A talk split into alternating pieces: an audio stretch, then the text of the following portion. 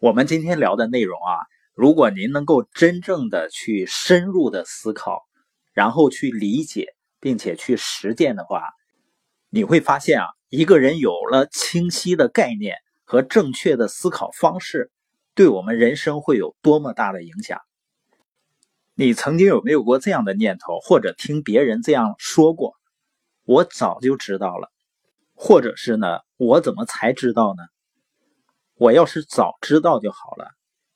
还有的人是这样面对一个机会的时候，他说：“现在晚了。”你会发现很多人都有过类似的念头，不过呢，很少有人认真的去反思，认真的去思考。这些念头究竟对我们来说意味着什么？究竟对你有什么样的影响？如果它有不好的影响的话，怎么做才能够避免以后受到同样的影响？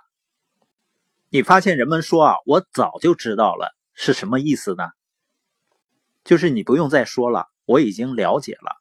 实际上，我想问的是，如果它是一个机会的话。而有很多人也受益于这个机会，你早就知道了，那你为什么没有受益呢？那当初阻碍我们把握机会的障碍究竟在哪？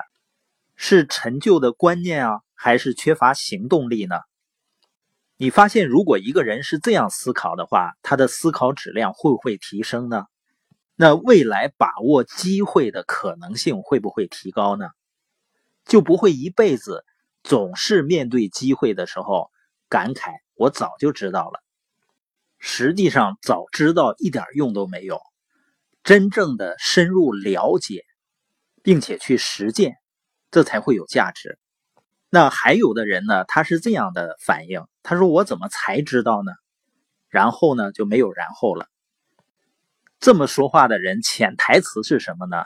就好像是你要早知道，你就会不一样似的。那另一个版本呢，就是有些人呢，他面对机会的时候，他会说呢：“现在晚了。”我真的很惊讶于人们的大脑呢是如此神奇，他会这样思考问题。为什么呢？你想想看，你面对一件事情是早晚重要，还是对错重要？有的人说，当然是早重要了。有很多俗语嘛，比如“一招鲜吃遍天”，先发优势。我给大家举个例子啊，可口可乐呢是一八八九年成立的，一百年以后呢，也就是一九八八年，巴菲特呢开始买入可口可乐的股票。那个时候，可口可乐呢市值已经涨了几十倍，甚至上百倍了。那你觉得？巴菲特买可口可乐的股票的时候，是不是晚了呢？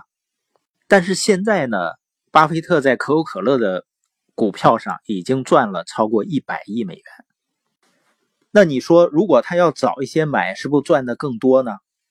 可口可乐呢，第一年上市的时候，它的股票是一美金一股，一年以后呢，跌了一半，变成了五毛钱一股。那会不会有刚上市的时候就有人买呢？肯定有很多人买，他们比巴菲特知道的也早，买的也早。但是会不会有人在一年以后跌了一半的时候把股票卖出呢？也就是亏了一半然后出局的呢？肯定是大有人在。那亏了一半是不是就意味着可口可乐刚上市的时候这些人买股票的决策是错的呢？不是的。他的决策是对的，但是呢，他没能够坚持，所以呢，早不早根本不重要，关键在于对不对。事实上呢，更关键的点在于你是否长期的对。所以呢，以后你就不用有幻觉了，就好像是你早点知道，你的生活人生真的就会不一样似的。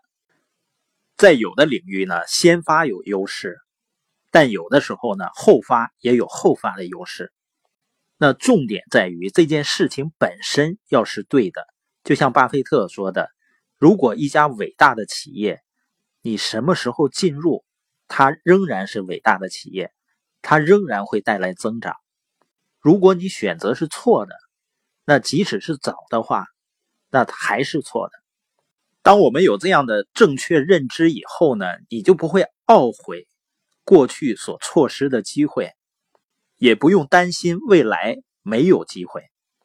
当然呢，我们说早不是关键因素，但是你也不能永远都不出发。这一节呢，也不能成为那些找借口的专家迟迟不行动的理由了。因为早出发不一定有优势，那我们一拖再拖，永远也不行动，永远也不出发，那也没有任何优势。那我们这一节的核心和重点呢，就是我们未来在思考一个机会。或者一个投资的时候，不要以早晚来衡量，要以价值来衡量，也就是这件事情本身是不是对的。